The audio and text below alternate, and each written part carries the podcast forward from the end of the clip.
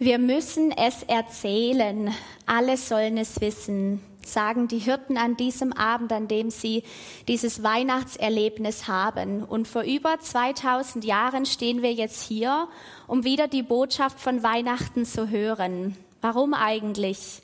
Dieses kleine Kind in der Krippe hat scheinbar das Potenzial, unser ganzes Leben zu verändern. So lesen wir in Sacharja 9, Vers 0, sorry, 9, Vers 9. Juble laut, Tochter Zion, jauchze, Tochter Jerusalem. Siehe, dein König kommt zu dir. Gerecht und siegreich ist er, demütig oder in einer anderen Übersetzung sanftmütig und auf einem Esel reitend, und zwar auf einem Fohlen, einem Jungen der Eselin. Wir Menschen neigen dazu, unsere verzerrten Instinkte darüber, wie die Welt funktioniert, auch auf Jesus zu projizieren. Der Mann im Videoclip hat zum Beispiel gesagt, dieser Messias, der Retter, der kommen wird, der wird ein großes Heer anführen. Der Hirte hat gewagt, das in Frage zu stellen. Was, wenn das ganz anders ist? Was, wenn dieser Gott, der versprochene Retter, so ganz anders ist, als wir annehmen. Die menschliche Natur geht beispielsweise davon aus, dass je reicher eine Person ist, desto mehr neigt sie dazu, auf die Armen herabzusehen. Oder je schöner eine Person ist, desto mehr schreckt sie das Hässliche ab. Und ohne zu wissen, was wir tun, nehmen wir stillschweigend an, dass jemand, der so hoch und erhaben wie dieser Gott ist, entsprechend Schwierigkeiten damit hat, sich dem Verabscheuungswürdigen und Unreinen zu nähern. Schließlich ist dieser Christus derjenige, den Gott hoch erhöht hat und vor dessen Namen sich eines Tages jedes Knie beugen wird. Das lesen wir in Philippa 2 in den Versen 9 bis 11. Die menschliche, natürliche Intuition kann uns nur einen Gott wie uns geben, ein Gott wie wir. Aber in der Weihnachtsgeschichte stellt sich uns ein Gott vor, der so ganz anders ist. Ein Gott, der kommt als Kind in der Krippe in einem mickrigen Stall irgendwo in Bethlehem. Ein Gott, der gewickelt werden muss. Ein Gott, der später in der Ostergeschichte auf einem Esel einzieht. Eine Stelle in der Bibel, in der unter anderem Gott selbst sein Wesen offenbart, wer er ist und was ihn ausmacht, ist Matthäus 11, die Verse 28 bis 30. Dort heißt es, kommt her zu mir, alle ihr mühseligen und beladenen, und ich werde euch Ruhe geben. Nehmt auf euch mein Joch und lernt von mir, denn, und hier zeigt sich sein Wesen, denn ich bin sanftmütig und von Herzen demütig, und ihr werdet Ruhe finden für eure Seelen. Denn mein Joch ist sanft und meine Last ist leicht. Als uns Jesus also sagt, was ihn am tiefsten bewegt, was am meisten wahr ist über ihn, und als er sein tiefstes Inneres freilegt, dann finden wir dort sanft und demütig. Demütig bedeutet zugänglich, bedeutet auf Augenhöhe, heißt erreichbar. Die natürlichste Haltung für unseren Gott ist also nicht, wie wir oft annehmen würden, der ausgestreckte Finger, sondern die offenen Arme. Gott erwählt das Verabscheuungswürdige, das Ausgestoßene, das Einsame, das Fehlerhafte, das Verlassene. Er erwählt den, den niemand will. Zu ihnen allen kommt dieser Gott. Ihnen allen gilt seine Zuwendung. Und überall im Neuen Testament können wir lesen, dass Jesus entsprechend seines Wesens handelt. Er kann nicht anders, als dementsprechend zu handeln, wer er ist. Sein Leben, sein Handeln beweisen sein Herz. Zum Beispiel Matthäus 8, die Verse 2 bis 3. Da kam ein Aussätziger und warf sich vor ihm, Jesus, nieder. Herr, wenn du willst, kannst du mich heilen. Jesus streckte die Hand aus, berührte ihn und sagte, das will ich. Sei gesund. Im selben Augenblick war der Mann von seiner Krankheit geheilt. Im Griechischen steht bei diesem Ich will das Wort für Wunsch, Sehnsucht oder Verlangen. Das ist unglaublich. Wir feiern heute den Geburtstag eines Gottes, dessen tiefstes Verlangen, dessen Sehnsucht und Wunsch es ist, zu heilen, dich zu heilen. Das ist sein Herz. Oder Matthäus 9, 35 bis 36. Danach zog Jesus durch alle Städte und Dörfer in dieser Gegend. Er lehrte in den Synagogen und verkündete überall im Land die rettende Botschaft von Gottes Reich. Wohin er auch kam, heilte er die Kranken und Leidenden. Als er die vielen Menschen sah, hatte er Mitleid mit ihnen denn sie waren erschöpft und hilflos wie Schafe, die keinen Hirten haben.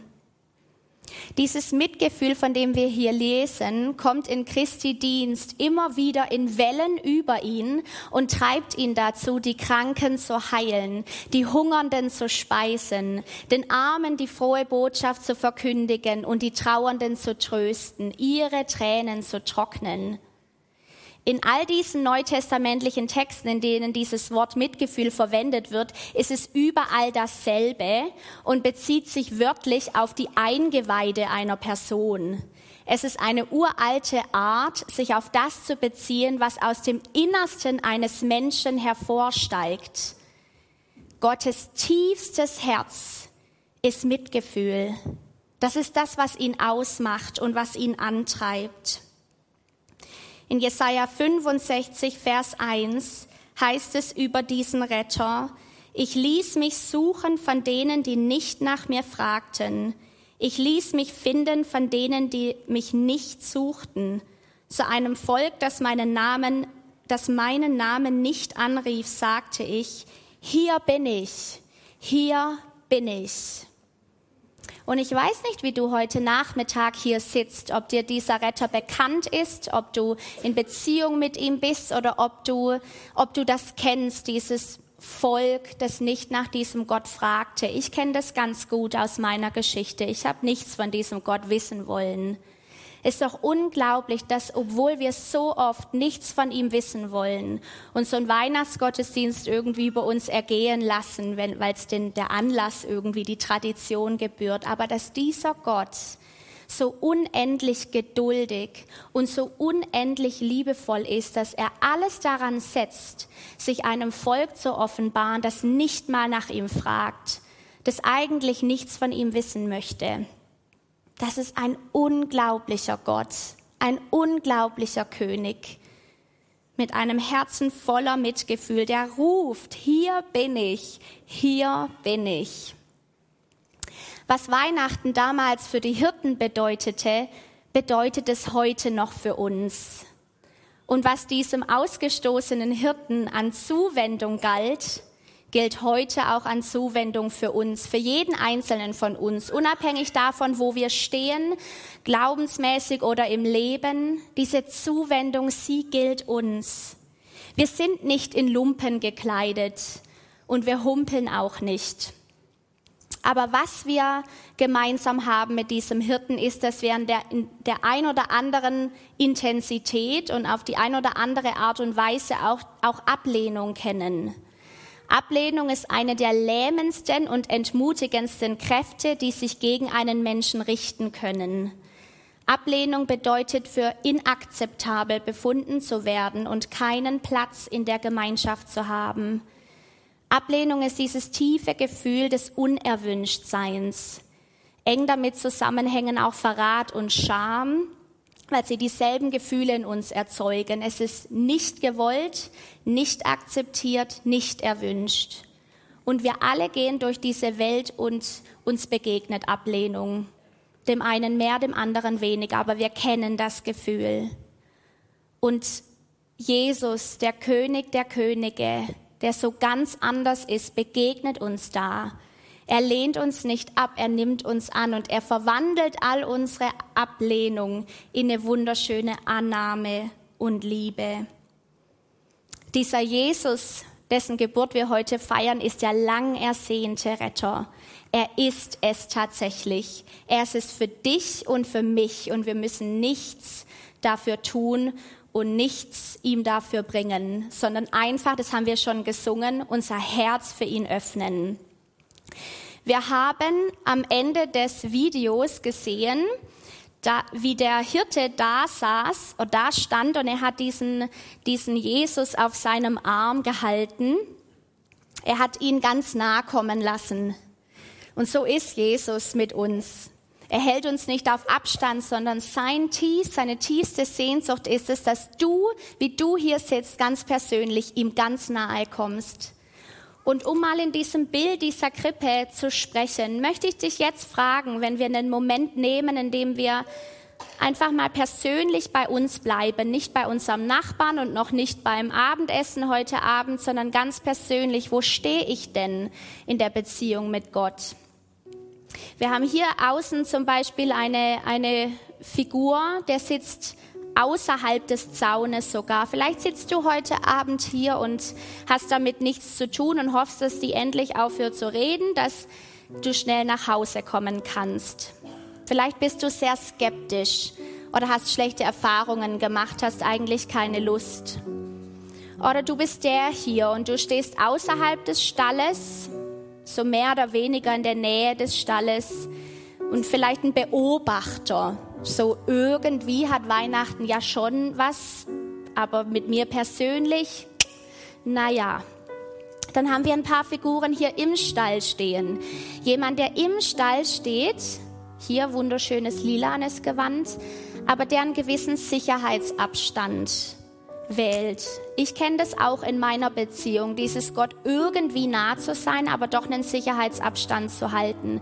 Was auch immer dazu führen mag, ob es Gefühl ist von, von ich bin unwürdig, von Scham, von auch vielleicht auch von Ablenkung, was auch immer es ist.